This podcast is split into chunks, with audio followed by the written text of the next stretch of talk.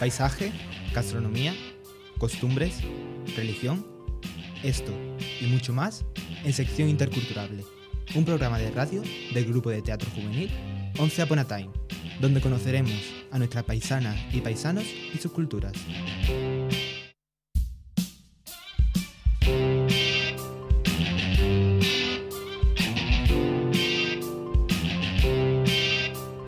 Buenas, somos Once Upon a Time. Bienvenidos a sección interculturable.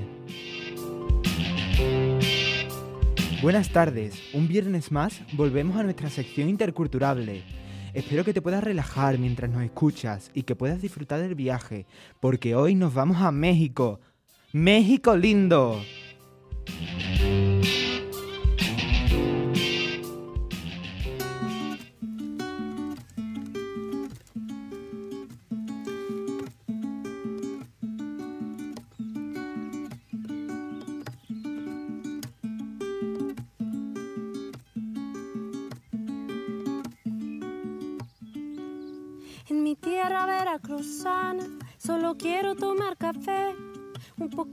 Azúcar y caña, pa' ponerme a mover los pies, de la penca de una banana, de su verde morena piel, ando toda reenamorada, solo quiero volverte a ver, volverte a ver, volverte a ver.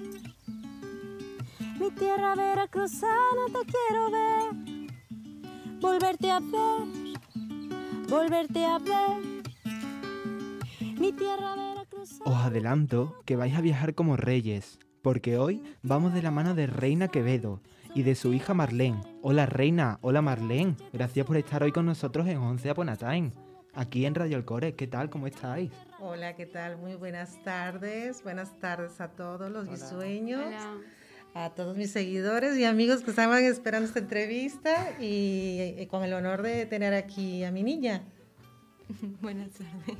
Reina, como ya sabes, Interculturable es un proyecto europeo de la, de la Delegación de Cultura del Ayuntamiento del Viso del Arcor.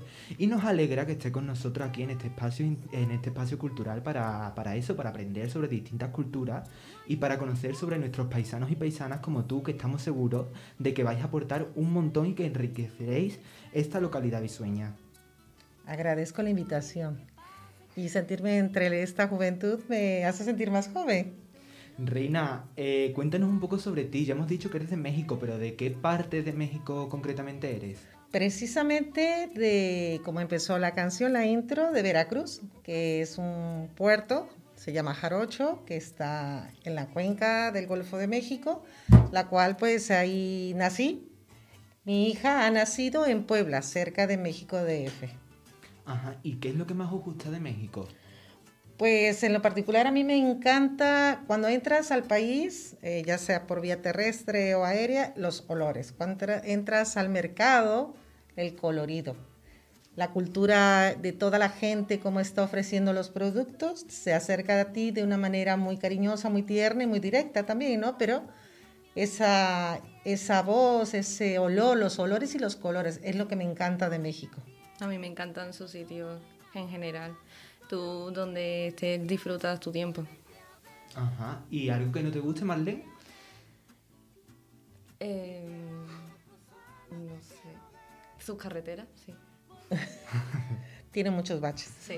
¿Y a ti, Reina? ¿Qué es lo que menos te gusta? Mira, lo que menos me gusta de México, eh, pues siento decirlo, es eh, la forma de llevar las riendas políticas, la inseguridad, porque México ofrece muchísimo, muchísimo cariño, eh, muchísima seguridad anteriormente de todo esto que hemos estado viviendo con la violencia, pero México es rico, rico en cultura, tanto como gastronomía, eh, territorio es muy grande, hay muchos rincones que conocer.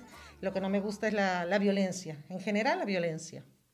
Ajá, siempre que hacemos esta pregunta, a los varios entrevistados siempre nos responde lo mismo, que una de las cosas que menos le gusta es la política.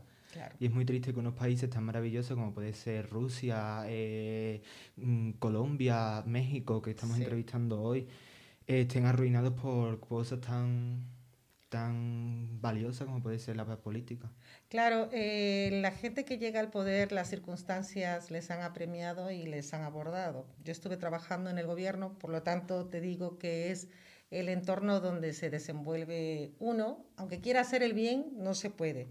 Viene una marea ya muy añeja de vicios, de favoritismos, de gente que le gusta coger lo que no es suyo, entonces eso genera la, la maldad que, que existe ahora en México, que los narcotraficantes puedan gobernar sobre el gobernador, sobre sus gobiernos, sobre tantos estados, pero bueno, eso no quita que México sigue siendo esplendoroso y generoso. México es maravilloso. Gracias. ¿Y desde cuándo vives aquí? Pues, ¿cuántos? ¿15? Yo desde los tres años. 15 años tenemos viviendo aquí en el Viso del Alcor. ¿Y echáis de menos vuestra tierra? Por supuesto. Sí, muchísimo. Ajá. Y vamos a meternos un poco más lo personal. ¿A qué te dedicas, Reina? Pues mira, yo soy emprendedora. Yo cuando, cuando llegué aquí al Viso del Alcor, eh, viviendo ahí por el barrio de Las Cadenas, que por cierto eh, me acogieron muy bien. Eh, el viso es una de las ventajas que tiene, que acoge a la gente muy bien. Si tú eres ameno, pues te reciben de tal manera. Y me sentí en familia. Y empecé como ama de casa, porque yo me enamoré de un español que me conquistó en México y por lo tanto llegué a España por ello, al viso del Alcor. Después, por motivos circunstanciales, me tuve que poner a trabajar y emprendí. Emprendí, empecé a ser limpiadora, eh, camarera, cocinera y después el destino me puso en manos precisamente una aloe que viene de México. Entonces, eh, estamos distribuyéndolo. Estamos distribuyéndolo a nivel nacional y toda Europa. Y por lo tanto, pues estoy emprendiendo en, esa, en ese gremio de la nutrición ortomolecular. Uy, ¿qué es eso? Cuéntanos un poco más sobre Bueno, la nutrición, sí, la nutrición ortomolecular, pues es una área donde se investiga los nutrientes de todos los alimentos. Cada alimento tiene propiedades. Con la, con la ciencia se ha comprobado que multiplicando, juntando tantos ingredientes como la cúrcuma, con el clavo, juntándolo en proporción medida, hace efecto o llega al, al, problema que tengas. Hay un vehículo conductor que es el aloe vera, que precisamente lo traen de México, que yo cuando lo conocí no sabía que lo traían de México, y precisamente por cómo está rodeado de lagos, lagunas y mar, es la que está hasta la fecha comprobando que es una de las mejores en el mundo.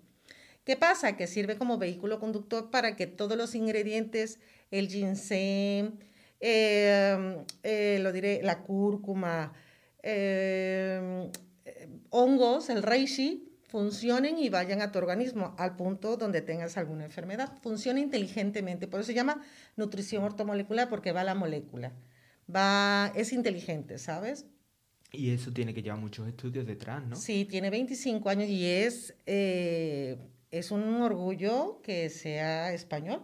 De hecho, eh, la ciencia está aplicada aquí en España. Es como yo lo encontré. Yo lo encontré por una enfermedad que tengo, que me, he librado de la operación, siempre estará la operación ahí, pero me he librado de la operación. Y lo encontré aquí, en, en, España. Y la verdad que es una producción que debe darse a conocer en todo el mundo porque es de laboratorios españoles. Ajá. ¿Y pues estudiaste algo relacionado con, con, eso? De momento, eh, te diré que me estoy forjando en ello.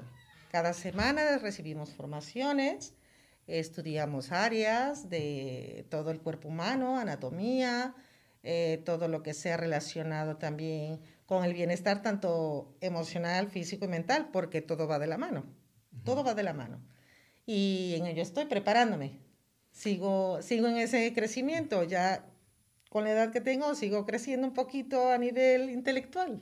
Y Reina, en... vamos a meternos un poco en nuestro campo, en las artes. ¿Has hecho algún, tipo, algún tipo de arte? Ah, pues agradezco esta pregunta, ¿eh? porque sí, estoy muy orgullosa que pertenecía al grupo de danza folclórica de Veracruz, donde soy originaria. Eh, mi mamita linda me hacía mis trajes folclóricos, ¿sabe? Entonces, a ella también llegó un momento de hacerle, cuando era más chiquitita, pues los trajes eh, autóctonos, Cuando una niña se presenta, cuando llega a los tres años, se, hace, se le hace la vestimenta de la, de la Virgen de Guadalupe. Y yo estuve estudiando eh, en danza contemporánea, estuve en el, en el ballet folclórico del puerto de Veracruz y así estuve cuatro años hasta que tuve que salir a estudiar fuera, porque yo soy de Veracruz, pero después me salí fuera a estudiar. Ajá. ¿Y Marlene, ¿tú has hecho algún tipo de arte? No, todavía no. No se me ha dado la oportunidad. ¿Y tienes pensado hacer algo? ¿Hacer algo que te guste o te gusta algún tipo de arte en especial? No sé, antes me gustaba mucho la pintura, pero ahora me decanto más por, por actuar y eso. Ah, las Es interesante. escénicas como nosotros. Sí. Y vamos ya a la primera sesión. Eh, Reina, tú nos has contado de que trabajas con, con productos como puede ser la cúrcuma, los hongos, así que sabrás sobre gastronomía. Claro. Pues vamos a hablar especialmente de eso, de gastronomía de tu tierra, Sí. a la mano de Valeria. Valeria, Hola. Hola Valeria. Eh, ¿Cuáles son los, los platos y dulces más típicos de México? Mira, platos típicos hay muchísimos. Somos 31 estados y un distrito federal, lo cual los platos están basados siempre en, la gastrono- en, la- en los mm, ingredientes principales que presente el lugar.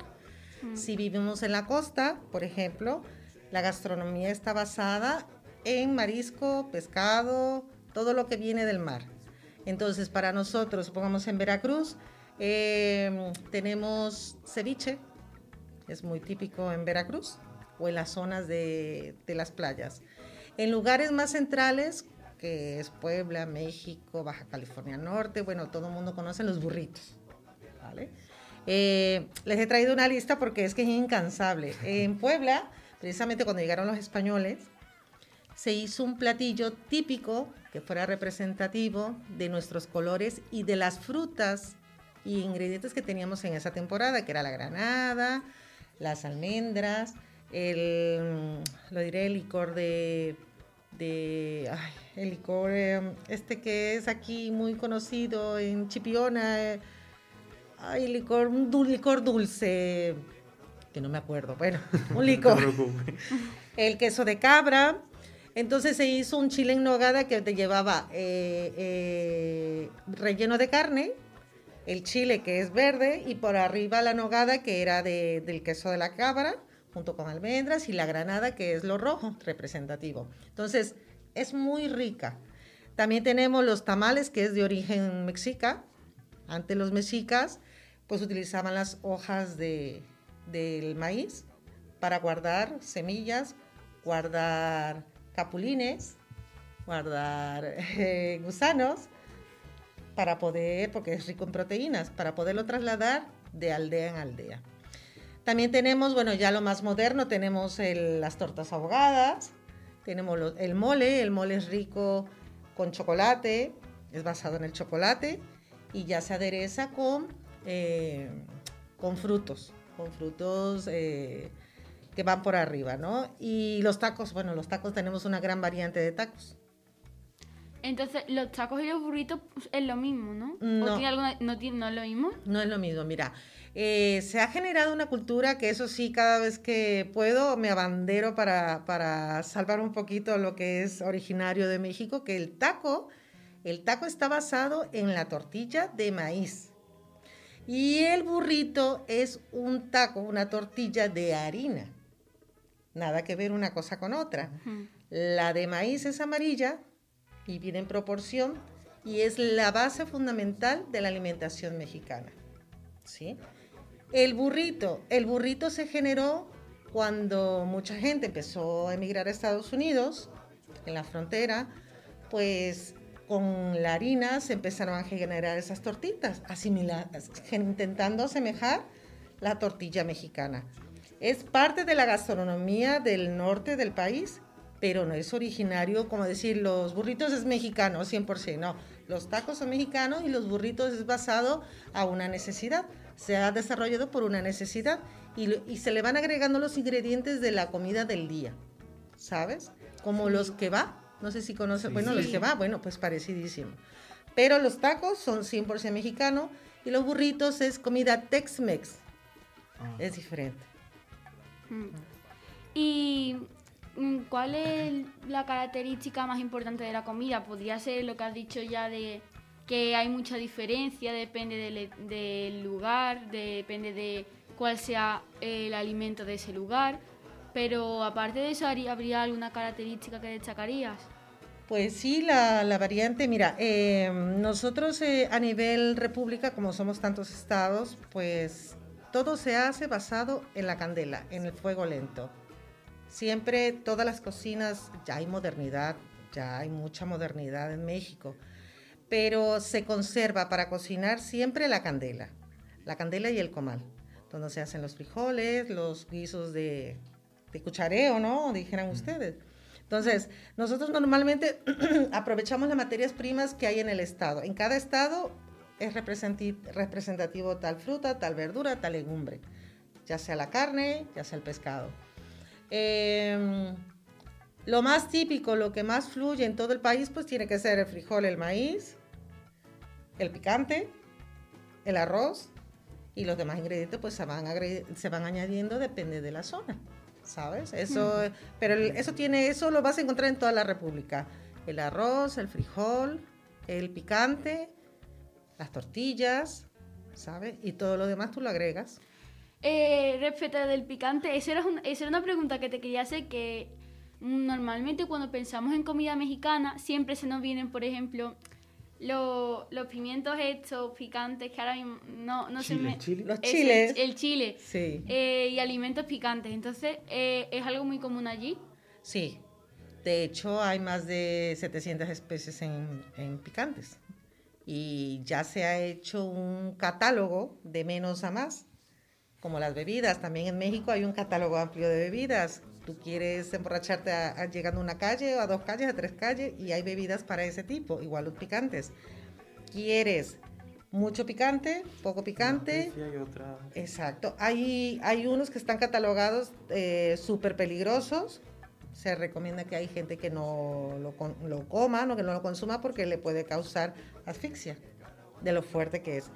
También hay la nobleza de un chile que se llama habanero, que es una cosita así, pero no te daña el estómago. No te causa ninguna gastroenteritis, ningún colon irritable, no te lo causa. Entonces, hay que estudiar sobre los chiles y hay que saber las diferencias. Normalmente cuando una servidora hace comida mexicana, lo que hago es separar lo picante y sirvo el platillo para que cada quien, cada comensal, se sirva a de acuerdo al valor que tenga, ¿no? O el grado de aceptación.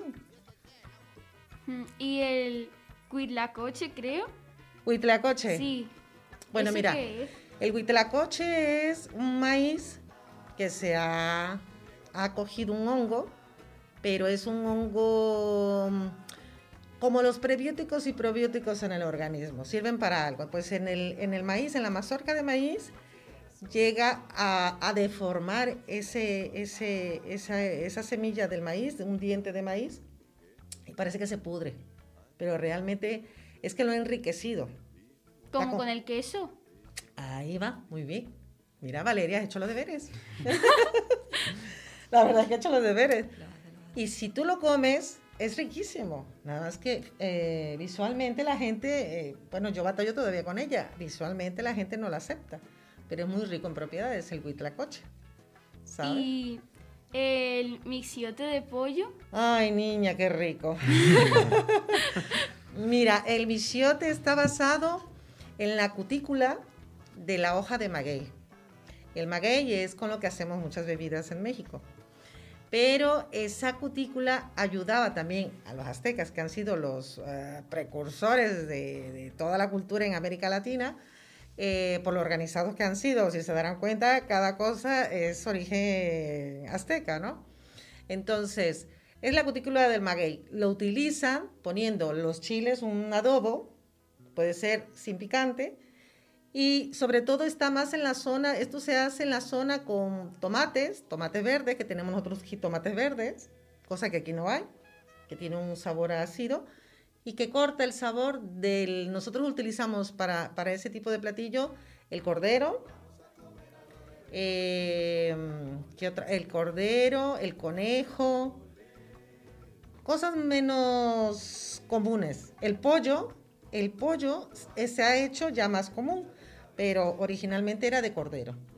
Se envuelve en esa hoja y se mete a vapor. Y eso está muy rico. Se acompaña con una salsa verde guacamole, ¿sabes?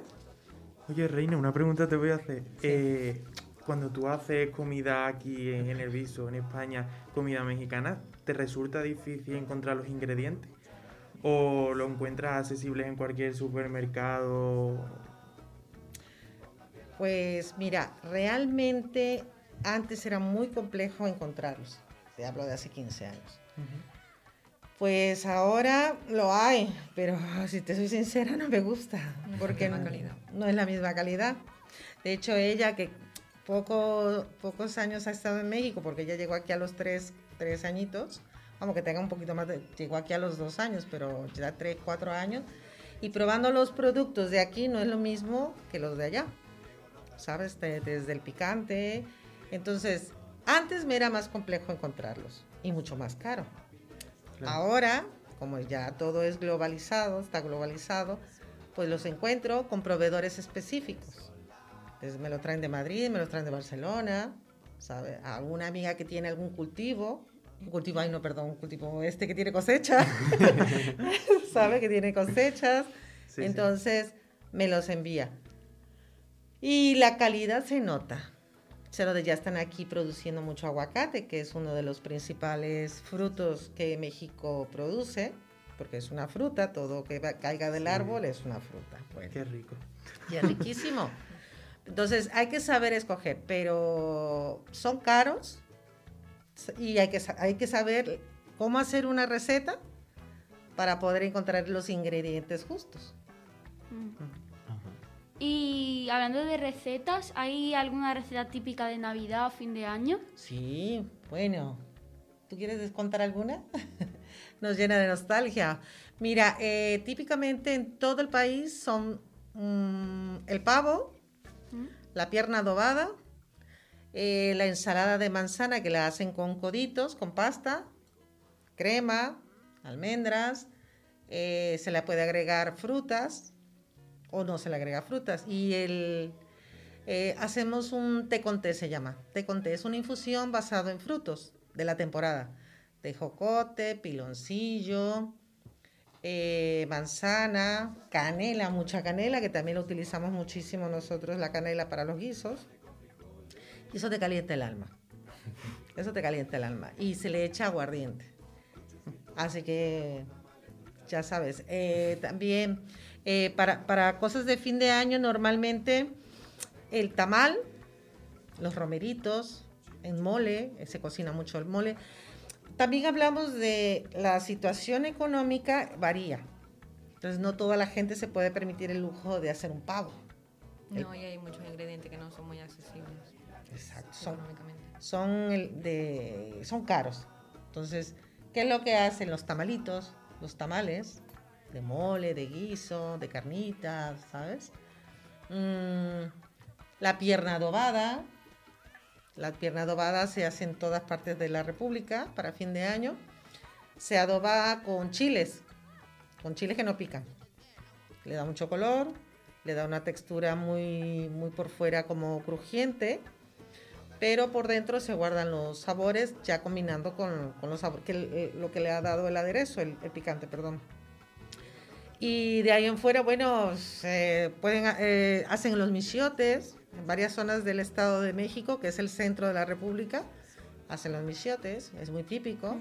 Entonces ya los hacen, eh, los hacen, miran en Hidalgo, para que no se me olvidase, por eso me traje Tlaxcala, Puebla, Hidalgo, Querétaro, México DF, ¿sabes?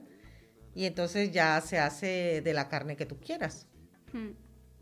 Y pues ahora como cambiando un poco de tema, eh, vamos a cambiar a hablar de lugares y eso. ¿Cuáles son lugares singulares o emblemáticos de México? Que tú pienses en México y se te venga este lugar en concreto.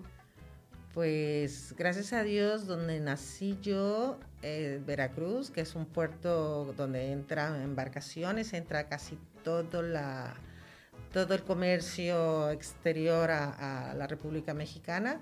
Veracruz es precioso porque es puerto, playa, tiene sierra, tiene eh, montañas, tiene ríos. Otro, pues todo el mundo conoce Yucatán, ¿no? Hmm. Todo el mundo ahí, cuando me dicen, he ido a México, pero ¿a dónde has ido? ¿A dónde has ido? ¿A dónde van normalmente? Sí. A Yucatán, ¿sabes?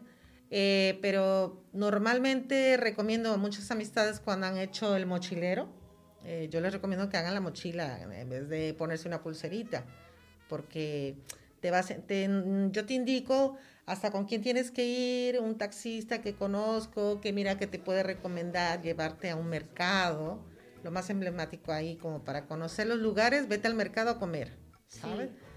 Eh, las zonas arqueológicas, súper importante conocerlas porque es maravillosa. Eh, tenemos mucha arquitectura española, súper conservada, sobre todo con una gran historia detrás. Y bueno, las playas, playas.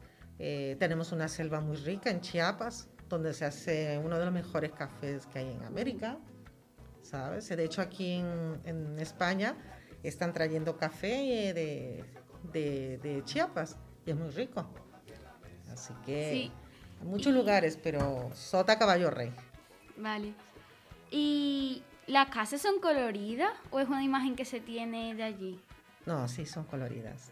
Sí, mira, eh, como en tiempos, ah, bueno, México ha sido pobre de inicio, eh, desde la revolución, no se veía tanta carretera, por eso ya odia las carreteras, porque ya con, con lo que hay en varios estados, que, que hay muchas luces, mucha construcción, bueno, Puebla no le pide nada a Nueva York, hay mucha infraestructura, mucha cultura, mucho cine, pero en sus inicios no había eso. Entonces, mucho barro había, mucha tierra. ¿Qué hacían? Pintar las casitas de colores que el- la suciedad no se notase. Sí. Y como es un país muy alegre, lo representativo es mi casa la quiero rosa, ¿no? La quiero azul. Es verdad.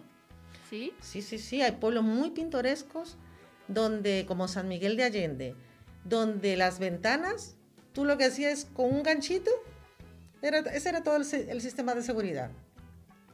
Gracias a Dios me di la fortuna antes de venirme de conocer varias partes de la República por el trabajo y yo ni me lo podía creer. Digo, ay madre, si en mi casa hay que estar poniéndole llave, ¿no? Y, y te hablo de hace veintitantos años.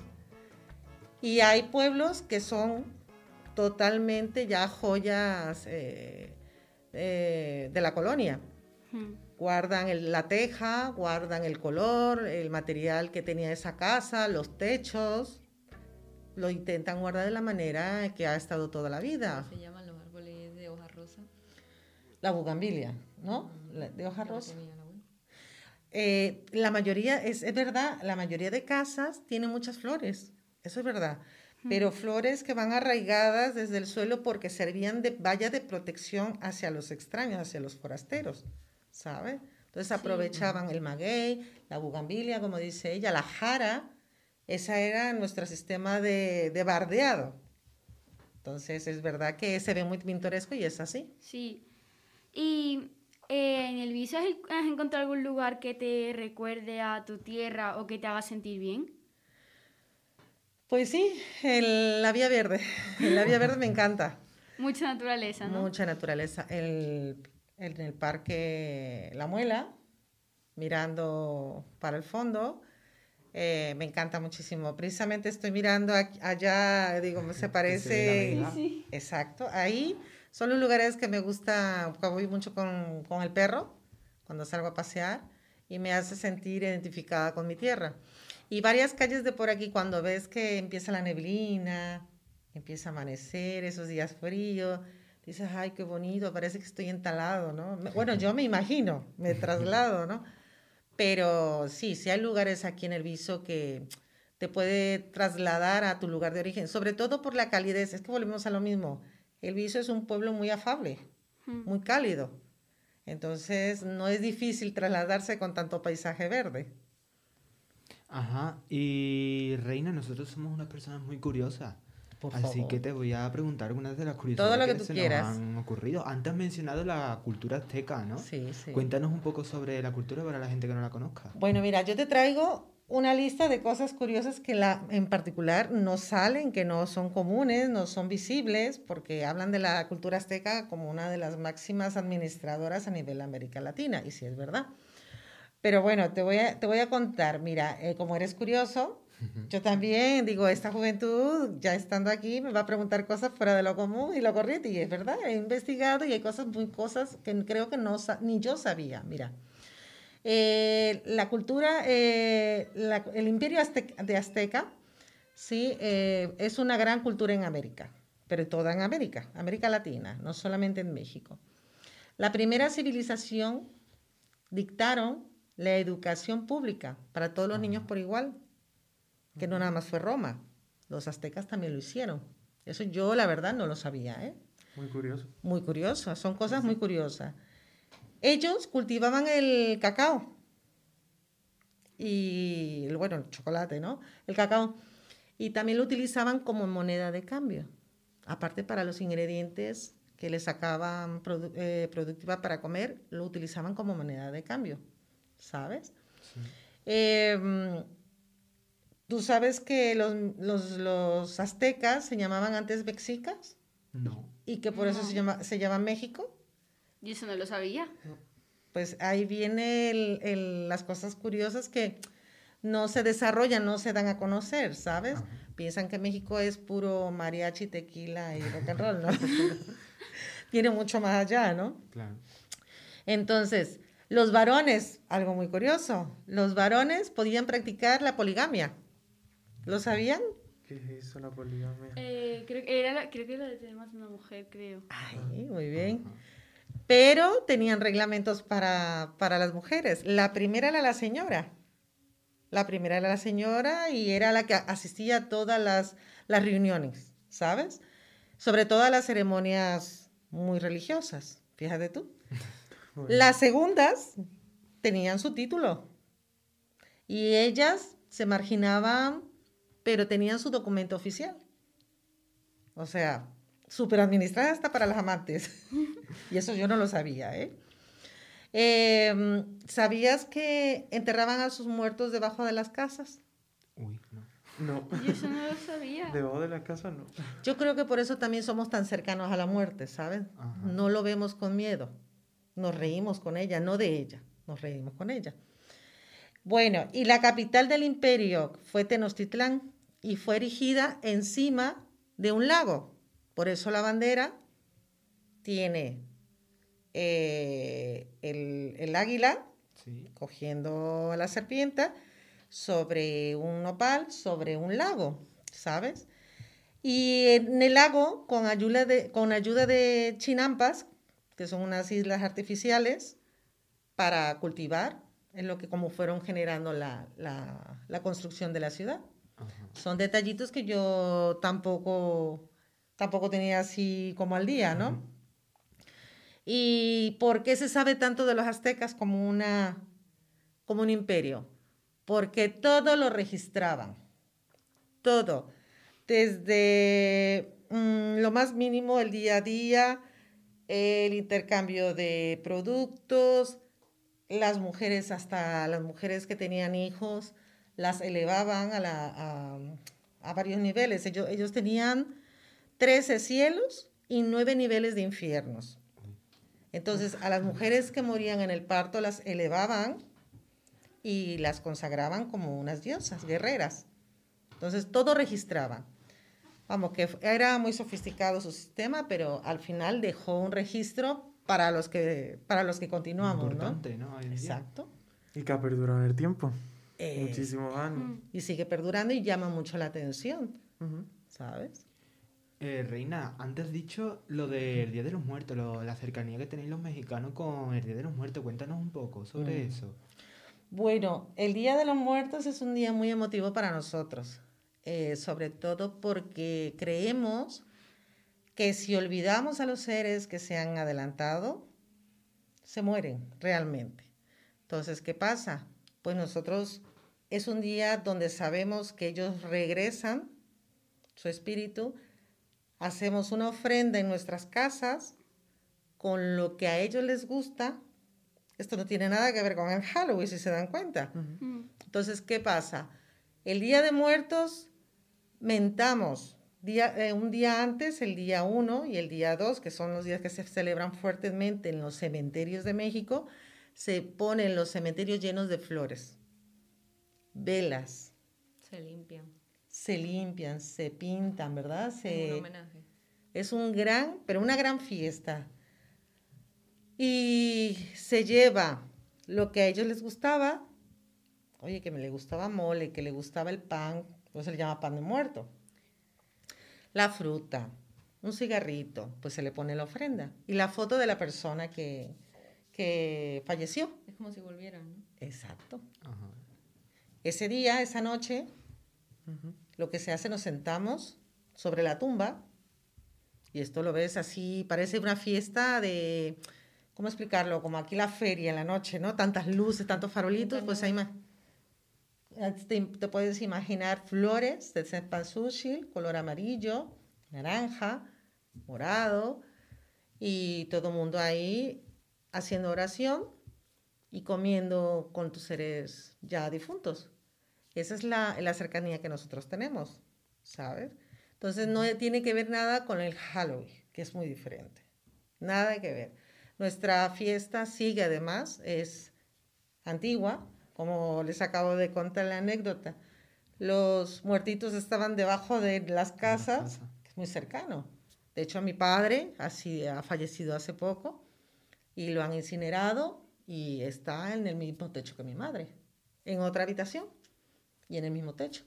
Y no nos da miedo cuando veo a mi madre por videollamada, yo estoy viendo el altar de mi padre. Esa cercanía, ¿sabes? Somos muy cercanos.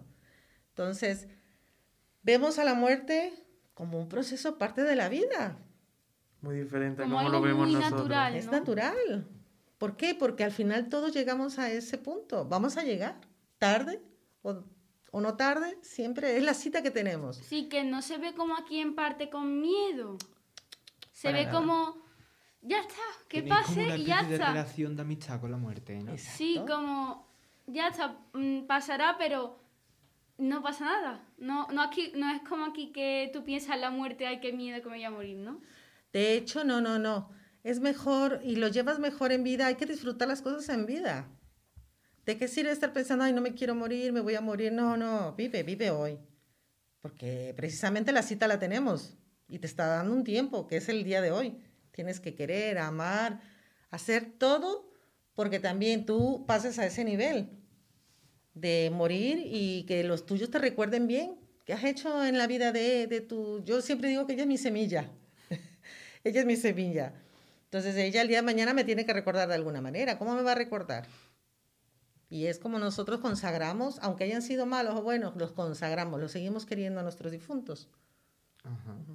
Y nos has hablado de, del Día de los Muertos, de que es una fiesta muy importante, pero ¿hay alguna otra fiesta que, debas- que consideres que nos debas contar? Claro que sí, mira.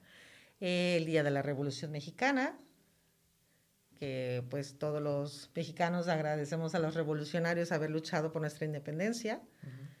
El Día de la Madre, separa América Latina, América Latina, ¿eh? Todo- el 10 de mayo no hay nadie que trabaje, todos están en casa de la madre o en el ¿Toda América cementerio. Latina? ¿Toda En- América la- Latina? Tan importante es. Súper importante, separa el país, 10 de mayo. Y el Día de la Virgen, el Día de la Patrona, que es el 12 de diciembre. Ahí es donde empiezas a ver eh, meses antes, un par de meses antes, gente viniendo de Guatemala, de El Salvador, haciendo eh, desde, desde la República Mexicana, llega, supongamos de Veracruz, yendo andando, empieza a salir la, la gente haciendo Peregrinación. peregrinaciones por todo México para llegar a la Basílica de Guadalupe. Es algo que te impacta porque dices, gente pobre, humilde, ha hecho su manda, su ofrenda y de dónde ya tiene el recurso. Pues han ahorrado para poder ir a ofrecerle una flor a la Virgen en su día. Esos son los días más importantes. Y cuéntanos, tú nos has dicho que estás muy ligada con el arte, ¿no?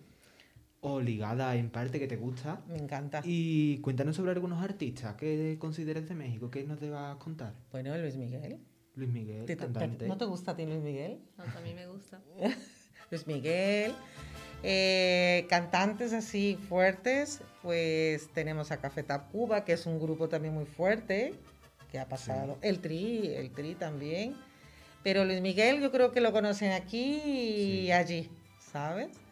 Eh, mm, de ahí en fuera pues tenemos pintores, periodistas. Frida Fran- Kahlo, muy importante también. Frida Kahlo. Frida Kahlo, que estuvo muy vinculada a Chabela Vargas. Bueno, ahorita ya les contaré más de... de- tengo unos chismes ahí de Frida Kahlo. Porque a mí también me encanta el chisme mexicano. sí, sí. Cuéntanos, cuéntanos sobre Frida. Mira. Frida Kahlo eh, ha sido muy, muy adelantada a su generación. De hecho, ella se llama Magdalena Carmen Frida Kahlo Calderón. ¿Cuántos nombres? Magdalena, imagínate, Carmen, Frida, Kahlo Calderón son los dos apellidos, porque ella viene de descendencia de extranjero. Eh, a Frida le hacían bullying. Sí, hombre. Sí, sí, sí, le llamaban, le llaman Frida la pata de palo, porque ella sufría de un deterioro. Eh, una- por poliomielitis. Exacto, entonces tenía un pie más chico que el otro. Entonces, fíjate tú, le hacían bullying, le llamaban Frida pata de palo. Eh, ella estudió medicina, ahí donde la ven. Mucha gente, yo escucho aquí mucho, es que Frida, esto, lo otro, le critican, pero no saben sus raíces, ¿sabe? También fue súper rebelde contra los estereotipos, súper rebelde.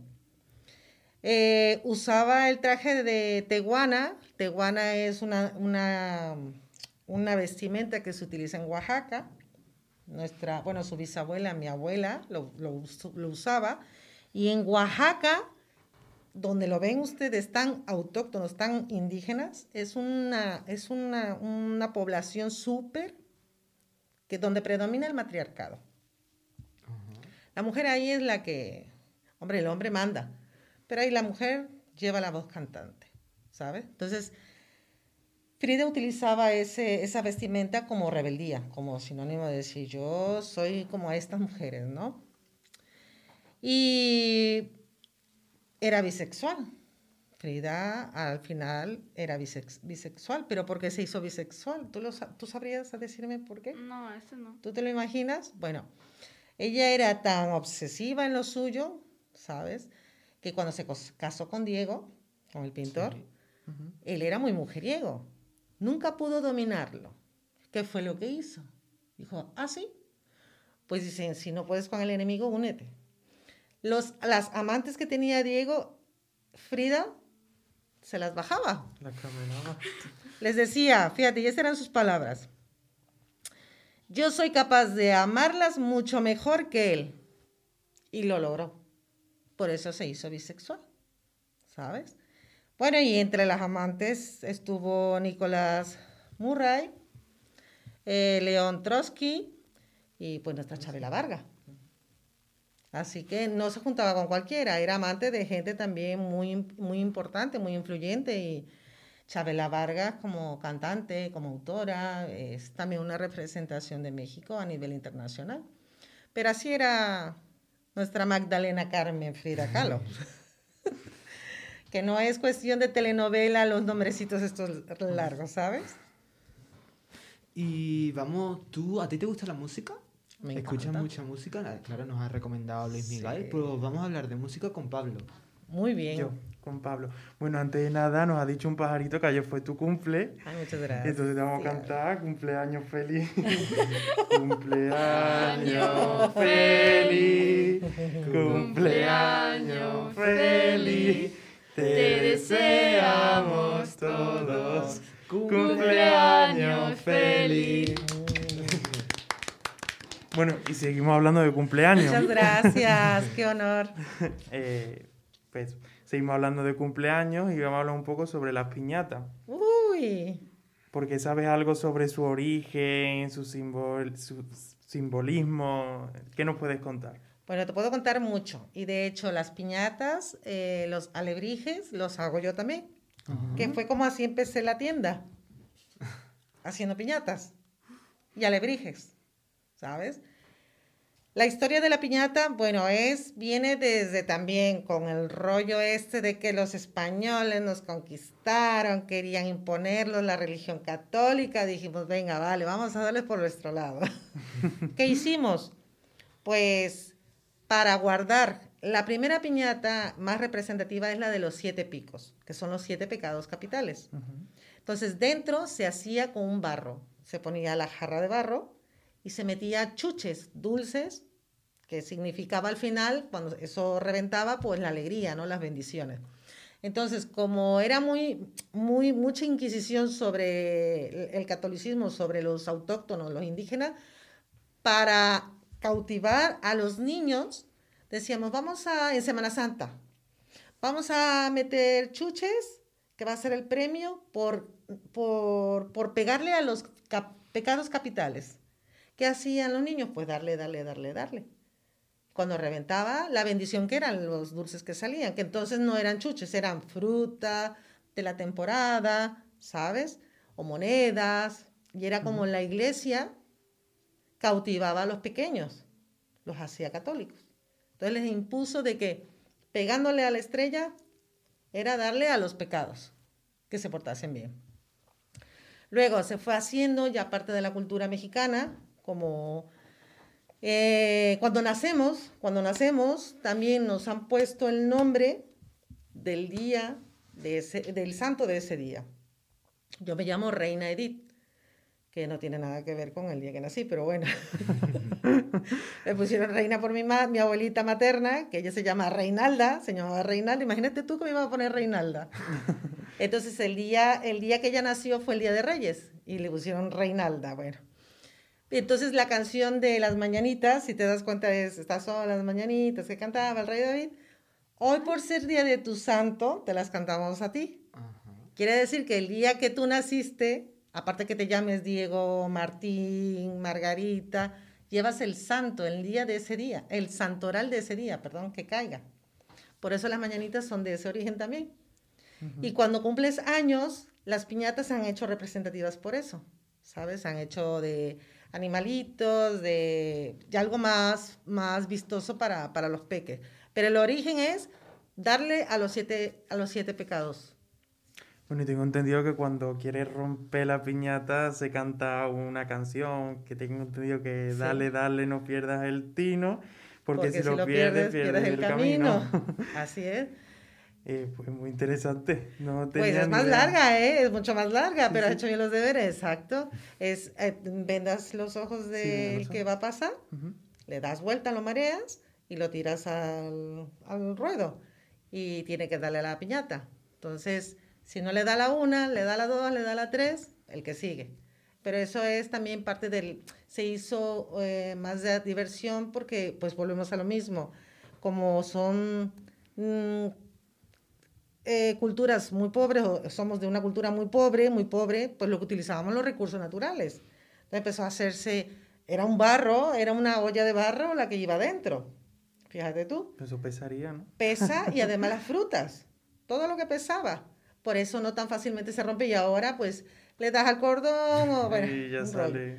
Cuando guste una piñata, decírmelo. Vale, lo tendremos en cuenta. Yo, yo empecé haciendo precisamente la tienda que tuve, eh, la abrí para vender piñatas. Nada más que es un trabajo muy laborioso, no está remunerado, sinceramente, y es muy dedicado. Entonces, eh, el sentido es eso, aprovechar los papelillos también que se tienen. Todo es porque como somos de orígenes humildes, aprovechar los papelillos que había de periódico, eh, la goma, la goma la hacíamos de maicena, de engrudo, agua con maicena, harina de maíz, y con eso pegábamos en eh, originalmente. Entonces, el periódico, luego colorido, los papelillos, los papelillos, ¿sabes? Bueno, pues ya entrando así de lleno en la música, que es lo que a mí realmente me gusta. Ay, ay. Eh, yo soy muy fan de la música, tanto española como mexicana, pero ¿cuál es la música tradicional de México? Uf, te lo pones difícil porque volvemos a lo mismo, como somos tantos estados, entonces cada estado tiene una música característica, ¿no? Exacto. Pero lo que predomina, supongamos en el norte del país, eh, las norteñas. La música La- de banda. música de banda. La, en el centro, los boleros, los boleros. Eh, en, las, en las playas, la charanga, la salsa, la... Más meneo. Sí, más merengue, exacto. Entonces es representativo también al clima porque hay gente, supongamos, eh, tú puedas a Veracruz, que es Puerto Jarocho, y le pones un, un vals y dices, madre mía, con la calor que hace y la sangre la tenemos más alterada y me pones un bolero, ay, no, no, no. Tiene que ser algo más prendido, ¿no? Entonces, sí, de acuerdo a la zona es como, como va la, la música. Lo que predomina siempre, el mariachi, los tríos. No sé si conocieron alguna vez o escucharon los tríos Los Panchos. No. No. Me suena. me Por suena. sus abuelos, los tríos El Pancho, Los Panchos. Madre mía, madre mía, con Chabela Vargas han cantado. De hecho, la canción que pusieron en la entrada eh, lo, es- son alumnos de, de esos, de, esos, de esos tríos, ¿sabes? Natalia sigue mucho esa línea de querer, de querer eh, hacer inmortal la música clásica, porque eso para nosotros es clásico, ¿no? Le gusta más a la gente mayor, pero al final sigue siendo romántico. Nosotros somos muy, muy románticos en México. Sí, somos muy melosos. Sí, Nos llenas por el oído, por la música. pues sí. Bueno, como ha comentado antes Daniel, tiene un cantante favorito que es Luis Miguel, ¿no? Ujú. Que aquí lo podremos ahora escuchar. Sí, lo estamos escuchando.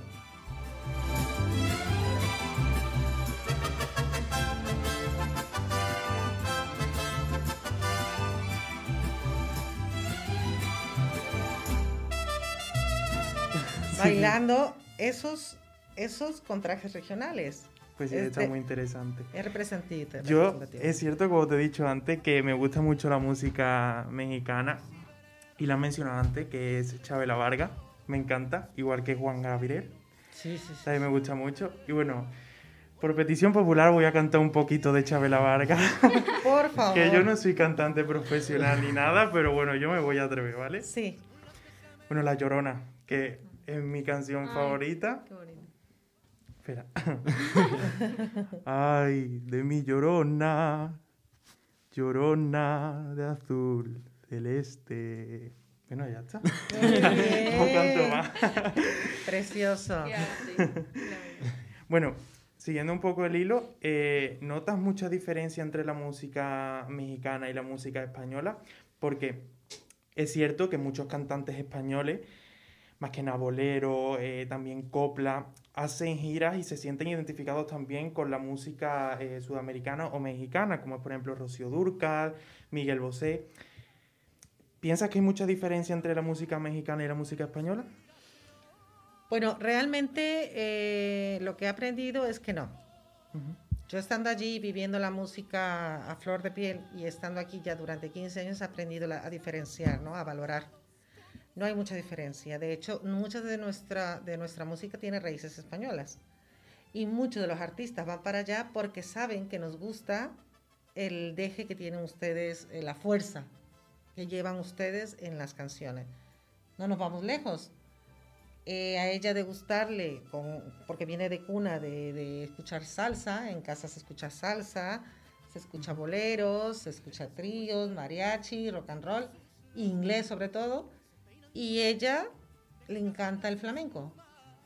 Pero el flamenco también tiene muchas raíces, eh, bueno, o al revés, América tiene muchas raíces del flamenco, ¿sabes? Ujú. Lo- la caja, la, Las percusiones, las, tiene mucho, mucho en combinación. ¿Sabes qué se nota la diferencia? La forma en que uno mm, canta. O, ay, po- quítame, cuando yo pongo can- canciones así, me dice, quítame esa tristeza. Entonces, es porque Sí, yo sí. quiero sentirme eh, identificada con la letra. Nosotros somos masoquistas, nos encanta escuchar la letra. Ay, me corto las venas, me ha dejado, maldito y perra infeliz, ¿sabes? Como Sí, cierto, Paquita la de cierto. barrio. Pero aquí son siempre tirando más a lo alegre, más, más bulla, ¿no? Bueno, y por lo que nos has contado, eh, has hecho danza, ¿no? Sí, danza contemporánea. Eh, y nos puedes decir algunos bailes típicos de México, porque yo tengo entendido que la ranchera, ¿no? Es algo típico. A ver si nos puedes decir tú otras cositas. Bueno, sí, la ranchera es típica también en una zona, ¿no? Eh, la salsa, la cumbia, el, lo folclórico, lo folclórico, lo folclórico es el danzón. Les invito a que vean la película Danzón, ¿sí? que sale Elena Rojo, y te indica el origen del danzón. Es compases en un, puedes, en un cuadro de 60 centímetros y la pareja parece que está eh, cortejándose en ese baile, ¿sabes? Eso es muy representativo de mi puerto. Tenemos en el norte las norteñas, que son más bravíos con sus botas, sus sombreros, son más eh, dando zapa- zapateado, ¿no? En Veracruz también, con muchos volantes los, los trajes regionales. Entonces, mm, depende de la zona, es como también hay, pero sí, la ranchera, mira, la ranchera es más común. Pero hay un abanico rico. Mucha variedad Sí, en, en cada estado. en cada estado, ¿no? Tú vas a, supongamos, a Puebla, que digo que ya es más cosmopolita, eh, mucha música en inglés, se escucha música en inglés, muchísima. Los vals, ustedes no creo que hayan bailado todavía un vals. Nosotros todavía acariciamos eso, nos gusta los vals en las fiestas de los 15 años, ¿sabes? Entonces, hay de- creemos también que en las fiestas tenemos que ir metiendo música de acuerdo al estado de ánimo. Como empiezas desde abajo, como que hay que irle dando Vidilla. vidilla a la, a la fiesta, ¿sabes? Ajá, pues Reina, nos hemos quedado con algunas cosas en el tintero, es que se nos va la hora. No me Nos digas. Hemos, nos hemos, hemos estado mucho tiempo hablando. Te dije que a mí me gustaba. hablar. y a nosotros también. A nosotros también. Reina, nada, eh, Marlene, muchas gracias por estar aquí con nosotros hoy. A Espero que os hayáis sentido muy a gusto y que os lo hayáis Claro. pasado muy bien. Y para vosotros que, os está- que nos estáis escuchando, volvemos dentro de dos semanas para estar con ustedes y contaré con otros colaboradores y colaboradoras, porque Once Upon a Time somos muchas, somos Valeria, Pablo, un servidor Daniel, pero también somos Moisés, Cansa, Lola, Noelia, Ángeles, María Luisa, Sara y nuestra directora Erika Rascal. Y nada, espero que hayáis disfrutado. Para nosotros ha sido un gran placer estar en Radio Alcores a manos de este viaje a México. Juan José, muchas gracias por la travesía. Y nada, a ti que nos estás escuchando, eh, nos vemos la semana que viene. Y muchas gracias, Reina. Muchas gracias por todo. A, a Muchas dos. gracias. A ustedes. Viva el viso del alcohol y viva México. Viva. Viva. Viva. Adiós. Adiós. terrajes me sale del